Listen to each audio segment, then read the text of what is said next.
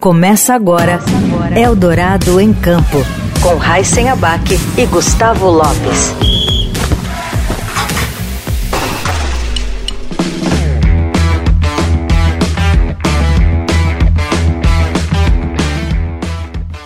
Olá, seja bem-vinda, seja bem-vindo você também ao Eldorado em Campo. Eu sou Raíssen Abac e comigo aqui está o Gustavo Lopes. Oi, Gustavo, tudo bem? Tudo bem, Raíssen, tudo bem, ouvintes? Obrigado pela presença de todos. E o nosso entrevistado de hoje tem feito um trabalho extremamente importante para combater um dos grandes males do futebol, o racismo.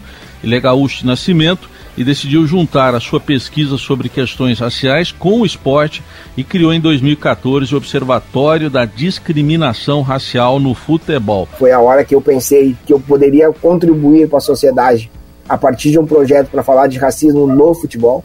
Se a gente parar para pensar os casos de racismo na sociedade, eles acontecem todos os dias mas um caso de racismo no futebol ele chama muita atenção de todo mundo. A entidade tem o objetivo de monitorar e divulgar os casos de racismo no futebol, virou nossa fonte já, e também tem feito ações informativas e educativas para erradicar a intolerância racial na nossa sociedade.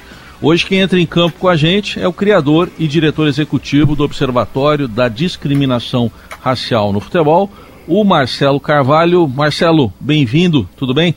Tudo bem, estou aqui à disposição para a gente conversar desse tema tão importante. Bom, Marcelo, eu queria começar é, falando um pouco sobre a sua própria experiência, né? Você, homem negro, provavelmente e infelizmente deve ter passado por muitas questões raciais na sua história.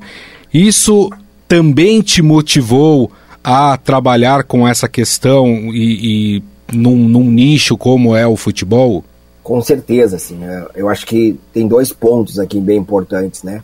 Eu ser um homem negro e, e ser um homem negro apaixonado por futebol.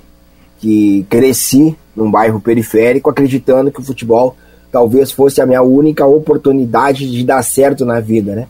Então, assim, ah, como é que eu posso sair da, da pobreza, ajudar meus pais, minha mãe, toda aquela história que a gente já conhece.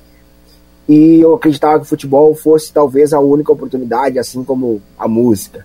Uh, há 40 anos atrás não existia essas referências que a gente tem hoje de uma quantidade significativa de pessoas negras ocupando outros cargos na sociedade brasileira. Então o futebol era para mim essa possibilidade e aí eu fui crescendo, não me tornei jogador de futebol, fui crescendo, acompanhando o futebol, continuou sendo a minha grande paixão e aos poucos eu fui percebendo que esse espaço que a gente sempre acreditou que fosse um espaço extremamente democrático, ele não é esse lugar, né?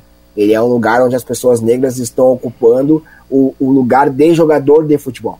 Se a gente sabe, a gente pensar no futebol brasileiro, nós não temos pessoas negras em outros espaços a não ser jogador de futebol. E hoje, infelizmente, a gente também tem começa a ter uma ausência de pessoas negras nas arquibancadas das novas arenas. Então é esse, é esse olhar que eu comecei a ter para o futebol.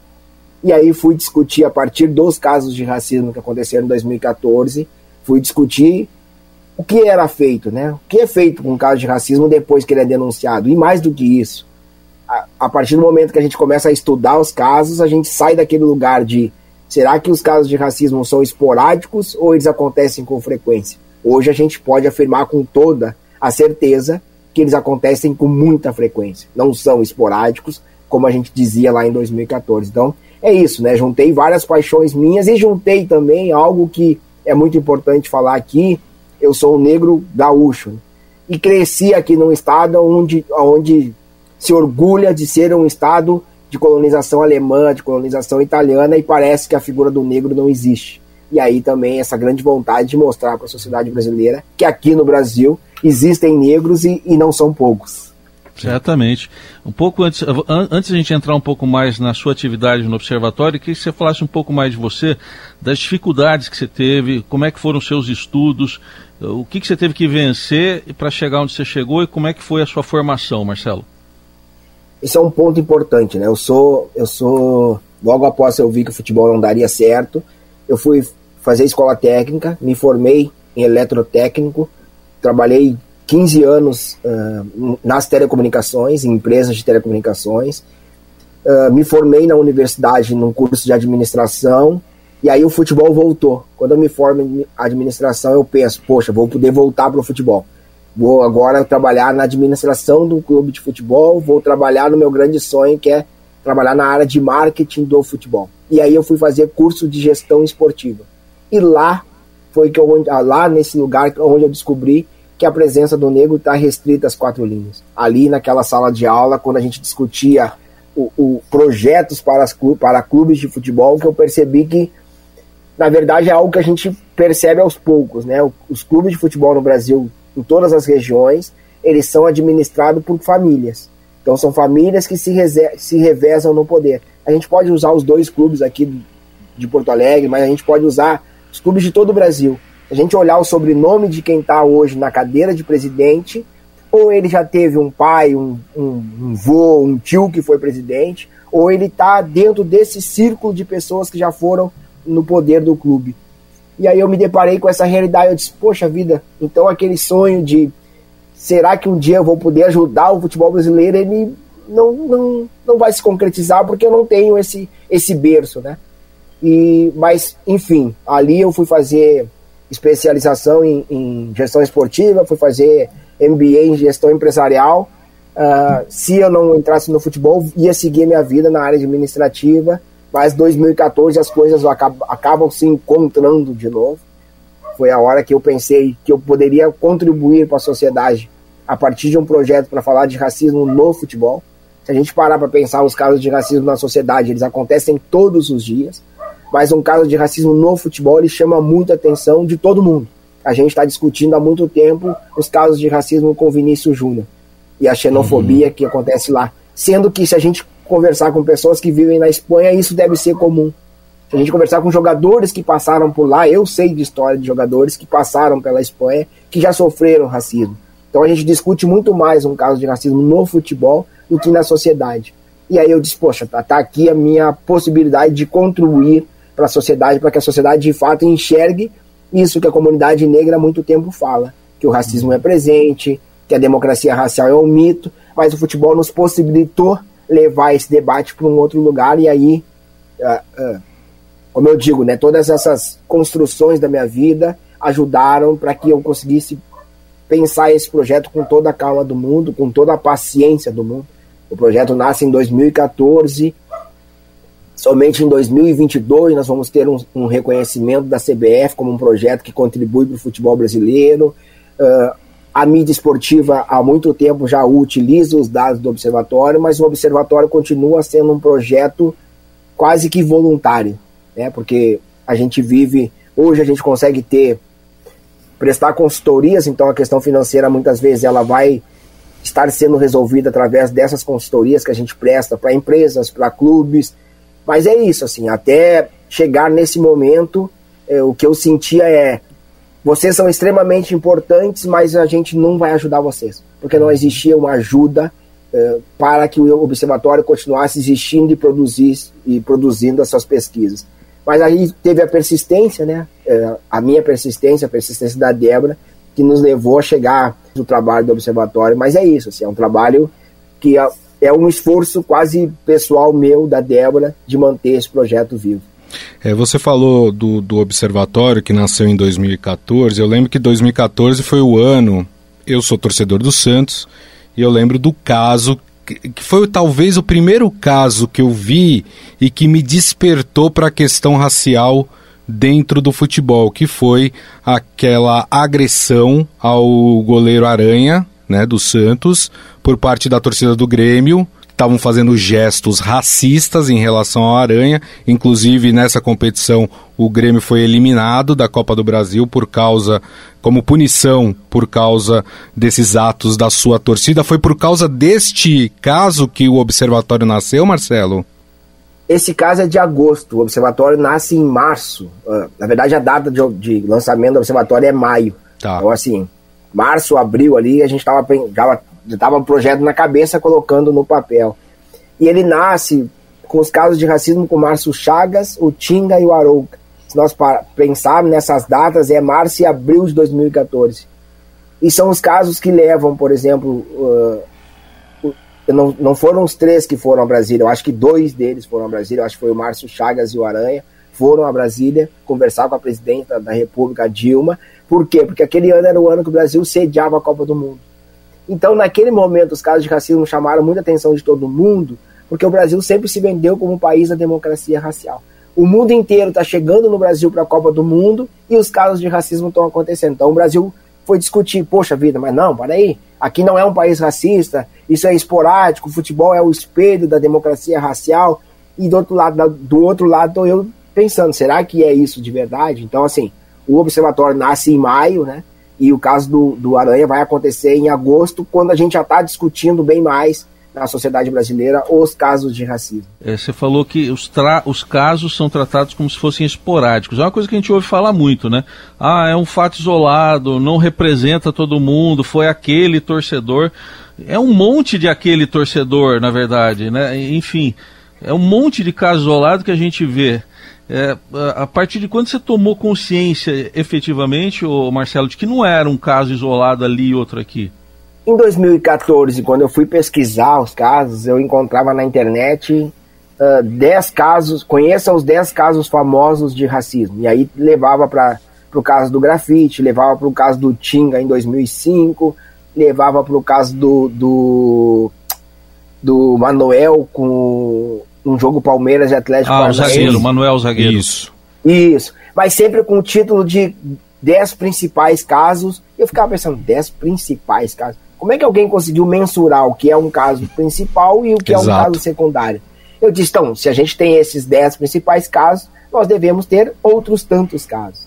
E um caso me chamou a atenção aqui no Sul, que foi um, do Paulão, na época ele jogava no Internacional, ele sofreu racismo na torcida do Grêmio, que é anterior ao caso do Aranha, que ele disse, né? Eu não vou falar nada e não vou fazer nada, porque a única pessoa que vai sair prejudicada dessa história sou eu. E aí eu disse, então tem um silenciamento aqui. Deve, tar, deve acontecer muito mais casos e, o, e os atletas não denunciam. E aí eu disse, eu preciso estar atento a isso. Porque se a, se a imprensa começar a noticiar esses casos, eu só preciso ter o trabalho de juntar esses casos. E aí foi o que o observatório faz nesse primeiro momento, né? Juntar esses casos para que a gente saia desse lugar de. Porque senão a gente ia continuar dizendo, não, mas isso não é. Isso é um caso esporádico. E mais, né? Quando você fala, por exemplo, que os casos no Brasil a gente pensa sempre esporádicos e sempre de um torcedor, esse é o caso comum no Brasil. No Brasil, o racismo ele é praticado por um torcedor que, no meio de uma multidão, ele grita uma ofensa racista. Diferente da Europa, que é cometido por um grupo de torcedores que vão para determinado espaço do estádio e fazem cânticos sem tapar o rosto. Eles estão fazendo cântico racista mesmo, assim como a gente está vendo com o Vinícius Júnior. E aí também me leva a, a pensar no caso Aranha, que muita gente diz, ah, mas foi o único caso punido. A gente precisa fazer uma leitura daquele caso, porque ele fica conhecido como a menina que cometeu o racismo com a aranha, e que não é uma verdade. Na verdade, eram vários torcedores que estavam cometendo racismo com a Aranha naquele momento. Mas a gente, ou por senso comum, ou porque uh, cabia no título apenas uma informação, a gente ficou convencionado a pensar que o Aranha sofreu racismo de uma pessoa. E a outra coisa é, que a gente também vai repetir, o Grêmio foi excluído do campeonato por aquele caso de racismo, que também não é uma verdade. O Grêmio, ele, ele, ele, bem pontuou, foi eliminado, mas foi eliminado porque ele perdeu três pontos de uma, de uma competição que, que tinha que dar seis pontos. Um jogo de ida e volta eu tenho em disputa seis pontos. Eu já perdi três no jogo, perdi três no tribunal, eu não tenho mais como jogar. Eu estou eliminado da competição, mas jamais foi exclusão da competição, uhum. como está bem, por exemplo, no CBJD, o artigo 243G, ele fala na possibilidade de multa, perda de pontos ou exclusão do campeonato.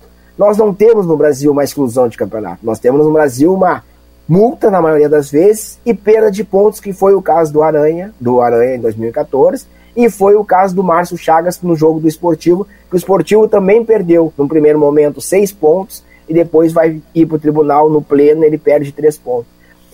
Uh, e isso é o que a, a memória vai esquecendo. Então, quando a gente fala de a gente pensa um novo caso de racismo no futebol, a gente discute como se ele fosse algo novo.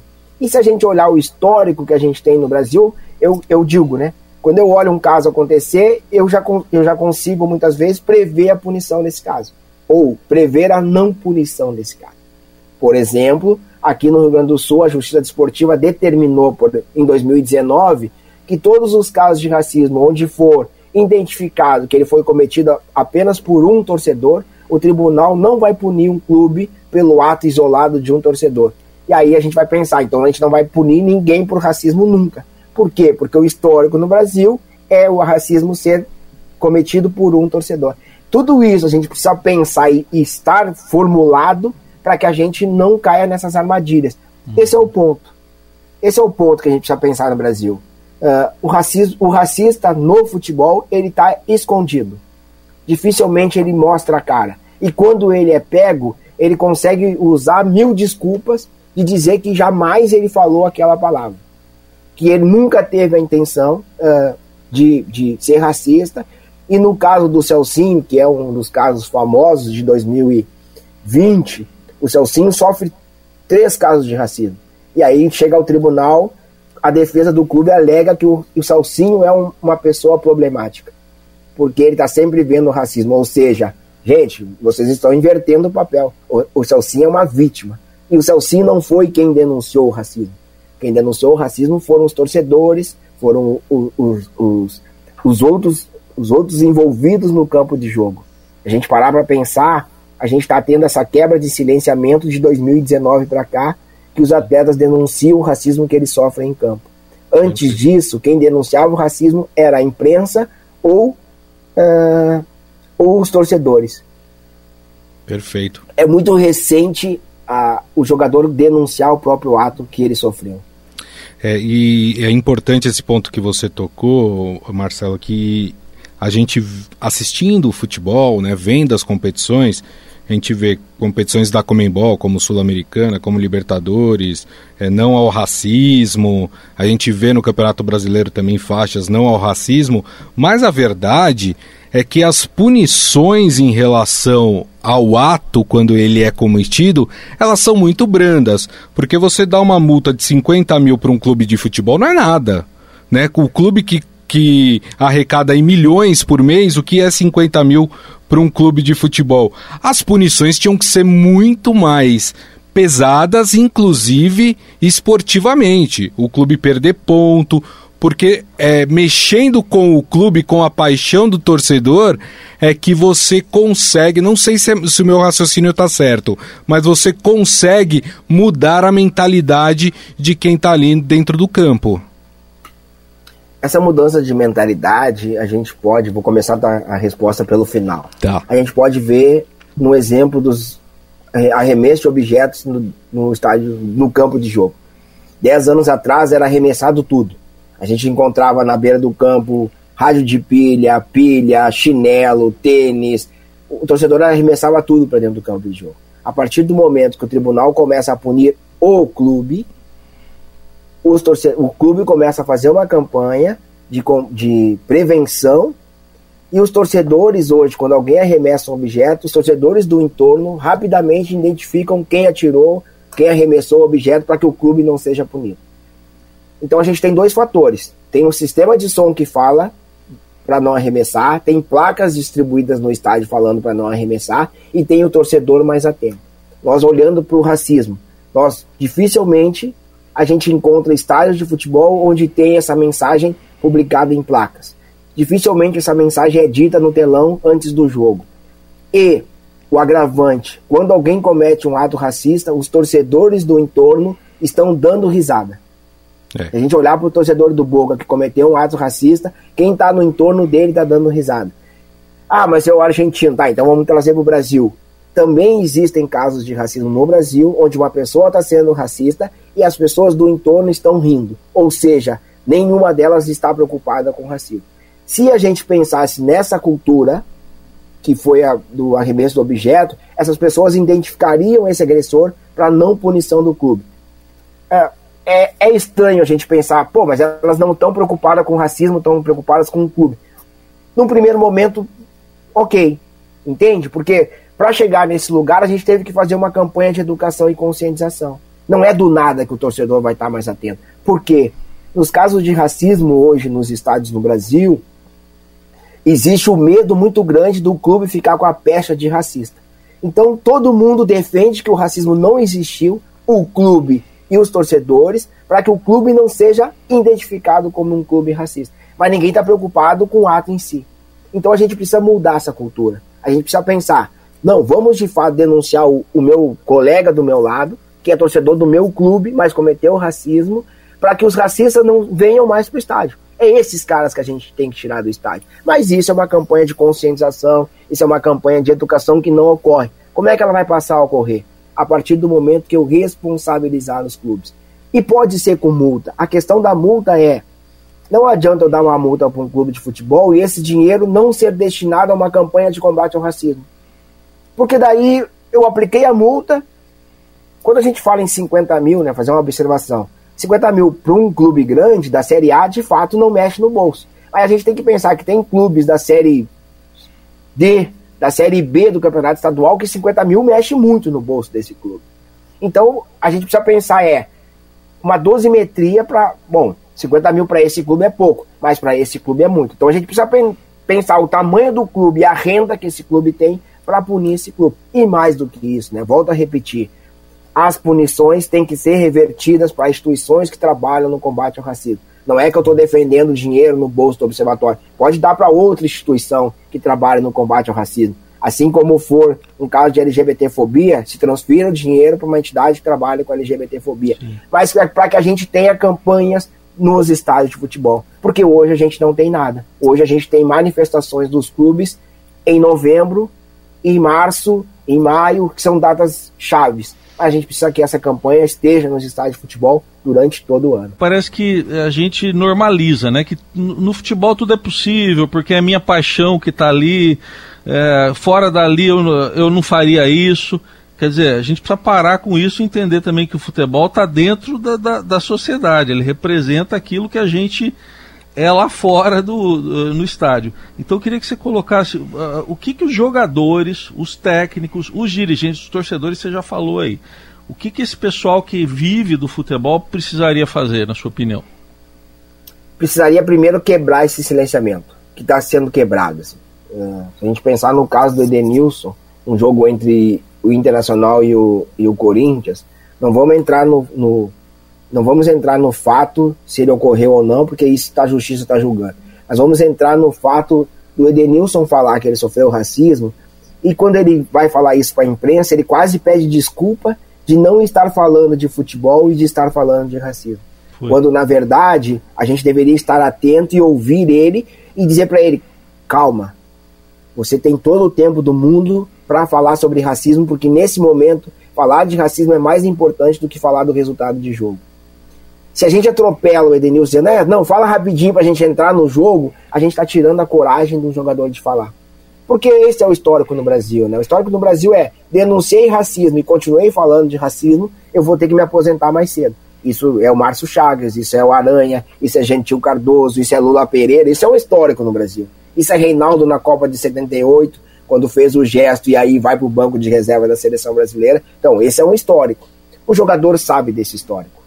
Ele sabe dessa história. Então, se a gente não disser para ele, olha, estamos criando uma rede de proteção e acolhimento para que a vítima fale e tenha sua voz ouvida e não sofra represálias, a gente vai estar tá silenciando esses atletas. Então, a gente precisa que a gente crie essa rede de proteção e acolhimento, que a gente dê valor à denúncia do, do, da vítima, para que mais e mais jogadores comecem, primeiro, a denunciar o racismo que eles sofrem em campo. Segundo, abrir a cabeça para começar a falar de racismo, não do caso dele individual, mas dessa estrutura.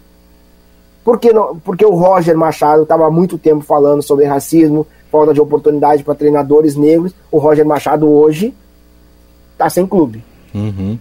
Então a gente precisa pensar nisso. Opa, a gente quer que outras pessoas falem, quer. Então a gente precisa criar uma estrutura. A gente não pode fazer como a FIFA está fazendo, de aqui é uma entidade preocupada nos direitos humanos, mas prestes a começar o Mundial Feminino, ela coloca uma nota dizendo que é proibido usar a abraçadeira com as cores do arco-íris. Não dá. Uma coisa não combina com a outra. Ou a gente é a favor da luta, ou a gente não é a favor da luta. Perfeito.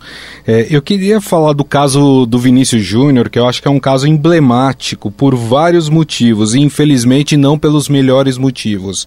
É, você citou até no começo da nossa entrevista o Vinícius Júnior, que tem recebido e ainda recebe uma onda de atos racistas em vários estádios na Espanha. E não só isso, ele tem recebido também é, xingamentos racistas dentro de campo de jogadores de times adversários. E o que mais me impactou nessa história toda é que a Federação Espanhola ela normalizou isso, disse que isso é uma coisa do futebol. Queria uma análise sua em relação a essa questão do Vinícius Júnior, porque para mim é um case dos mais absurdos de como se normalizar o racismo no futebol. É, primeiro a gente precisa pensar, né? Por que o Vinícius Júnior está sendo atacado da forma que ele está sendo atacado? Se na Espanha tem outros jogadores negros retintos por lá. Por que o Vinícius Júnior?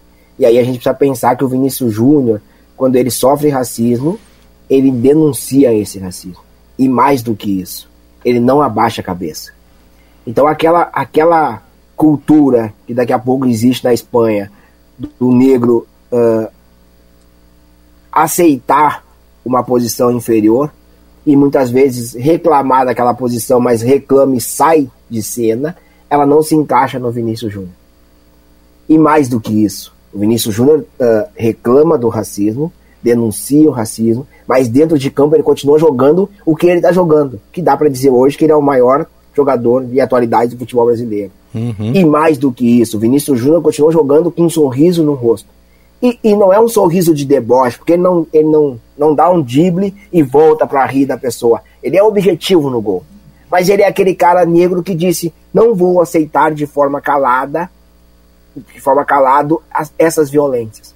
E isso a sociedade não está acostumada. A sociedade não está acostumada de ver uma pessoa negra dizer: não, basta, daqui eu não aceito mais. E aí, o que aconteceu? Ele conseguiu mobilizar praticamente toda a Espanha contra ele porque deixou de ser os torcedores do Atlético para ser torcedores de todos os clubes. Basta o Vinícius Júnior entrar em campo, o tor o tor ele, ele, disputou vários clássicos com o Barcelona, não teve ofensas racistas. Aí veio a onda racista contra o Vinícius, no último clássico, a torcida do Barcelona também faz cânticos racistas ao, ao Vinícius Júnior. Então é isso, assim. É que a gente consiga entender que ele quebrou esse lugar que se espera de um homem negro. E o outro ponto é, a Federação Espanhola nunca tratou o racismo como deveria. Porque, como nós estamos falando da Liga, que organiza o, o, o campeonato, a Liga diz: olha, a gente não pode fazer nada. Então a gente denuncia o caso para a Federação uh, Espanhola. A Federação diz: olha, o que eu posso fazer. Uh, também não posso fazer muita coisa porque racismo na Espanha não é crime, então todo mundo fica passando a responsabilidade um para o outro, quando na verdade a responsabilidade é de todos. Aí é aquilo que eu respondi anteriormente. A gente precisa responsabilizar os envolvidos. Vamos procurar o torcedor que cometeu o ato racista, mas vamos penalizar. Se lá atrás o Atlético de Madrid tivesse sido punido ou responsabilizado, com certeza essa onda não cresceria. Essa onda só cresceu porque ninguém fez nada. E agora tá bem difícil de segurar a onda. Então, assim, é, é, é da cultura do futebol uh, espanhol viver com essa violência né, contra o, o, os, os, homens negros, porque não é só os homens negros brasileiros. Então é, é uma onda de xenofobia de acreditar ser uma raça superior, que quem está vivendo na Espanha para jogar futebol está ali porque eles abriram a porta e precisa conviver com essa violência. Nós somos isso. Aceita isso ou vai embora. E aí o Vinícius Júnior disse: Eu não vou embora agora. Eu acho que ele não tem que ir embora, ele tem que ficar lá. Só que ele tem que exigir respeito ele tem que exigir punição aos envolvidos. Então é toda essa cultura do futebol espanhol que está sendo exposta agora no caso do Vinícius Júnior. É, você deu exemplos aí de jogadores mais velhos e de um mais novo agora, que é o Vinícius, o Vini Júnior. É, aí eu vou fazer essa pergunta puxando para o caso isolado, mas para um outro lado. Será que já é uma tomada de consciência desses mais novos ou ainda é um caso de um ou outro dos mais novos que começaram agora a ter mais voz, eh, ter menos silenciamento, como você falou. O silenciamento está mais ali nas, na, nos mais velhos, os mais novos começam a fazer uma virada ou é muito otimismo aí da, da nossa parte? Não, eu, eu sou otimista junto contigo, assim. É, eu acho que é uma onda, acho não. Identifico quando uma onda que está crescendo. Porque não é só o Vinícius Júnior. Se a gente pensar no Paulinho, que está no Atlético Mineiro, o Paulinho já vinha falando sobre racismo e mais do que isso. O, Paulinho vem falando sobre uh, religião de matriz africana. Que aí a gente vai levar para um outro campo muito mais delicado, mas que ele diz: vou falar e vou usar minha voz para isso. E aí a gente vai encontrar uh, Paulinho, vai encontrar Vinícius Júnior, vai encontrar Richarlison, só para citar três que estão em, em evidência agora. Mas a gente vai encontrar uma série de outros jogadores que não estão na primeira no primeiro escalão dos grandes atletas do Brasil que também já começam a, a denunciar esse racismo. Por quê? Porque hoje eu penso que o jogador ele fica muito mais ligado às suas comunidades. Antigamente o, o jogador saía de uma comunidade pobre, viajava para a Europa e só reencontrava essa comunidade quando ele voltava para cá. Hoje, tu consegue, através das, das redes sociais, através dos, dos do WhatsApp da vida, continuar tendo contato com teus amigos da infância lá da comunidade pobre. E aí alguém vai dizer, oh, meu, lembra do, do, do, do Zezinho? Lembro, morreu. Lembra do fulano? Morreu.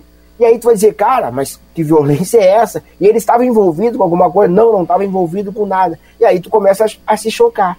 Então essa, essa, esse não distanciamento e esse continuar estar ligado com a comunidade está fazendo com que esses atletas entendam que, mesmo com o sucesso deles, a violência continua naqueles bairros que eles moravam. Hum. E aí ele não volta lá no bairro só para fazer um jogo e um churrasco. Ele, ele volta lá para dizer, cara, vamos, vamos fazer alguma coisa junto. E é o que a gente está vendo, por exemplo, com esses três jogadores que eu citei, a gente vai encontrar um, um, outros tantos jogadores. E eu ouço também de ex-atletas que eles me dizem: Poxa, Marcelo, por que, que na minha época não denunciei o racismo? Aí eu digo para eles: não se culpe por isso. Na sua época a gente não tinha o que a gente tem hoje, uma mídia mais atenta. Uhum. Hoje, um jogador que sofre racismo em campo, quem está comentando o jogo, está narrando o jogo, que percebe um comportamento do jogador um pouco diferente, já diz: Ô Fulano, o que está acontecendo ali na beira do campo? Será que é isso? E aí todo mundo já fica atento. Termina o jogo, Fulano, o que aconteceu? E aí o cara, ah, aconteceu isso e isso. A gente não tinha isso antes. Então a gente precisa dar voz para a vítima para que ela denuncie o caso. Eu acho que é essa mudança que a gente está percebendo. O que a gente nesse momento sente é, poxa, mas ela podia ser mais rápida e podia ter mais atleta. Poderia mas a gente está vivendo um, um, A gente está lutando contra uma máquina. A máquina é tentar continuar silenciando o jogador de futebol. Porque no fundo, no fundo, lá dentro do vestiário, dentro da sala da diretoria, dentro, do, do da, dentro da sala do, do, do assistente que cuida da carreira do jogador, a frase que eles mais ouvem é: deixa isso pra lá, cara. Isso não vai, isso não vai trazer benefício nenhum para tua carreira, isso vai te prejudicar. Ó, lembra do fulano, do Beltrano, assim. Esse é o que eles continuam ouvindo. Sim. Agora, a gente sabe que a questão racial, Marcelo, o, o, o indivíduo ele não vira racista a partir do momento que ele entra em, em, um estádio. Ele senta lá na, na, arquibancada e de repente baixa um espírito racista nele. A gente sabe que isso é uma coisa cultural. Ele é criado dessa forma. Ele é criado como um racista, ouvindo frases racistas, é, ouvindo muitas vezes dos pais diminuindo o negro em relação ao branco. Eu queria saber da sua opinião de que forma nós, como sociedade, a gente pode contribuir e isso, quando eu falo sociedade, estou envolvendo também o poder público, a gente pode é, contribuir para é, não criar um racista na sociedade que vai chegar um dia que ele vai para a arquibancada e vai cometer atos racistas. Por isso que eu digo que a gente não pode pensar no combate ao racismo apenas pela punição. A gente precisa pensar na, na questão de conscientização e educação. Porque o que a gente está definindo hoje como um ato racista não é mais só o, o, o insulto e o xingamento. É muitas vezes, por exemplo, o narrador diz, pô, lá pegou a bola aquele criolo. E aí, quando esse narrador foi apontado como racista, ele disse: Não, para, eu não sou racista, eu sempre disse isso. E isso nunca foi problema. Aí a gente precisa dizer para ele: Não, isso sempre foi um problema. Uhum. O, que, o, que, o que não existia era a oportunidade da vítima denunciar essa violência. A vítima não tinha esse espaço para denunciar. E você precisa entender que os tempos mudaram. Mas se a gente não discutir o que é o racismo e como ele afeta a sociedade negra, a gente vai ficar sempre discutindo se aquele ato é racista ou não. Então, quando a gente, por exemplo, pô, o, fulano de tal pegou na bola, ele é muito veloz, pô, ele tem todas as características para ser um menino para roubar carteira no centro de São Paulo. Não, mas foi só uma brincadeira, não estou dizendo. Não, tu está dizendo o, o que está dentro do imaginário da sociedade brasileira. Sim. Que um garoto negro, quando tem velocidade, ele pode ser um, um bom ladrão de carteira no centro de São Paulo, no centro do Rio de Janeiro. Então a gente precisa discutir o que é o racismo para que a gente não repita as frases que muitas vezes são ditas por, pelo senso comum, mas que em algum lugar tu vai repetir ela e tu vai receber essa, esse carimbo de racista. E aí você vai dizer, mas não, mas eu não sou racista porque eu sempre convivi com amigos negros, a minha mãe é negra, meu pai é negro, eu não tive a intenção. Bom, é isso, por isso que a gente precisa discutir o que é o racismo, para que a gente não repita essa frase. Claro que tem um racista que é o racista, aquele cara que é o racista violento, que é aquele que vai dizer não para a pessoa negra entrar em determinado espaço, que é o racista que, é, que ele tem esse pensamento formado. Mas tem muito ato racista que é denunciado hoje que a pessoa ela aprendeu tanto ouvindo aquilo que ela vai repetir aquilo. Talvez nem tenha sido uma intenção dela. Talvez faltou nesse momento alguém dizer para ela, olha fulano, essa frase aqui ou essa palavra aqui não diz mais, porque ela não vai ser aceita. Porque é isso, assim, a gente precisa discutir que os tempos mudaram. Esse é o processo que a gente precisa discutir agora. Olhando para um estádio de futebol, 10 anos atrás, quando uma mulher entrava, ela recebia todo tipo de ofensa. E era banalizado. Hoje, no estádio de futebol, se uma mulher entra e, e alguém levanta para xingar ela, para dizer uma, algo fora do contexto, todo mundo vai olhar para essa pessoa e dizer: Cara, de onde é que esse cara saiu? Que isso? Por quê? Porque a gente conseguiu já chegar nesse, nesse, nesse lugar de entender que, opa, isso não dá para não cabe mais. Hum. Mas isso não foi uma mudança de um dia para o outro. Isso foi uma construção que a gente está fazendo. Então o estádio de futebol ele sempre foi um lugar extremamente racista, machista e violento. O que a gente está fazendo hoje quando debate o futebol brasileiro, o novo comportamento, é será que ainda cabe essas violências? E aí a gente vai discutindo e a gente vai tensionando esse espaço. O que a gente vive hoje é um tensionamento entre uma galera que diz que a vida sempre foi isso e outros que dizem tudo bem, se um dia lá atrás isso aconteceu, 2023 a gente tem que ter um outro comportamento. E claro que a gente vai tensionar esse lugar, vai ter que ter muito debate, e por isso que eu digo, é importante espaços como esse que a gente está tendo hoje, para que a gente discuta racismo, para que as pessoas entendam. Se eu olhar uma pessoa negra com cabelo black power, não é para dizer que ele tem um cabelo exótico, não é para dizer que ele vai ter dificuldade de jogar bola porque o cabelo vai, deix vai deixar, vai tornar o cabeceio mais difícil. É isso que a gente precisa entender, é isso que a gente precisa discutir e esses são os espaços. Se um clube de futebol não abre as portas para a gente debater racismo, não dá para dizer que esse clube é contra o racismo. Para fechar, queria que você deixasse um pouquinho é, do trabalho é, do observatório. Como é que as pessoas podem conhecer melhor o, o trabalho de vocês aí no, no, observatório, hein, Marcelo? E contribuir também, né? E contribuir também, é. Vamos, vamos lá, boa pergunta. Uh, Para quem não conhece o trabalho do observatório, o observatório tem um site onde a gente coloca todos os casos de racismo que, é, que são noticiados pela imprensa. É importante frisar que nós recebemos inúmeras denúncias de racismo através das nossas redes sociais, mas como a gente não consegue atestar a veracidade dessas denúncias, nós não trabalhamos com ela. Mas o que a gente encontra que saiu em algum portal de notícia, a gente vai lá no site e replica essa notícia. Mas a gente só a gente não vive replicando apenas violência. Então a gente também lá no site traz boas ações que são feitas através do futebol. Então convido todo mundo a, a entrar no site do Observatório, observatórioracialfutebol.com.br. Lá tem os casos de racismo, lá tem os, os relatórios que a gente produz todo ano. Lá tem as leis, né? Porque a gente pensa em racismo no futebol. Tem o, o Código Brasileiro de Justiça Esportiva, o artigo 243G, mas tem o, o Estatuto do, do Torcedor, também prevê punição o RGC da CBF também prevê punição, então tem uma série de punições. Entrando no site você vai ter lá todas essas punições e vai ter a história do jogador, né? Dos jogadores negros do futebol brasileiro, porque também é importante lembrar que quando o futebol chega no Brasil, ele é um esporte extremamente racista e elitista. que proibia jogadores negros de jogarem nos, nos clubes. E ele vai se tornando ao longo do tempo um futebol, uh, um espaço a, que permite a entrada do negro. Mas é importante frisar nesse ponto que o futebol ele tolera o jogador negro. A partir do momento que o jogador não rende o que ele quer, alguém vai lembrar que ele é negro. Então fica aqui o convite. Acessem o site do Observatório, nos sigam nas redes sociais. Nós estamos no Twitter, no Instagram, uh, no YouTube. E, e para ajudar o trabalho do Observatório, nós temos umas camisetas, a camiseta de jogo do Observatório, que nós chamamos a camiseta do torcedor anti, antirracista. Visto a camiseta, leve essa ideia do, do antirracismo para todos os estádios de futebol e ao comprar a camiseta você ajuda na manutenção do projeto. Muito bom, vou repetir aqui, é Observatório Racial Futebol.com.br.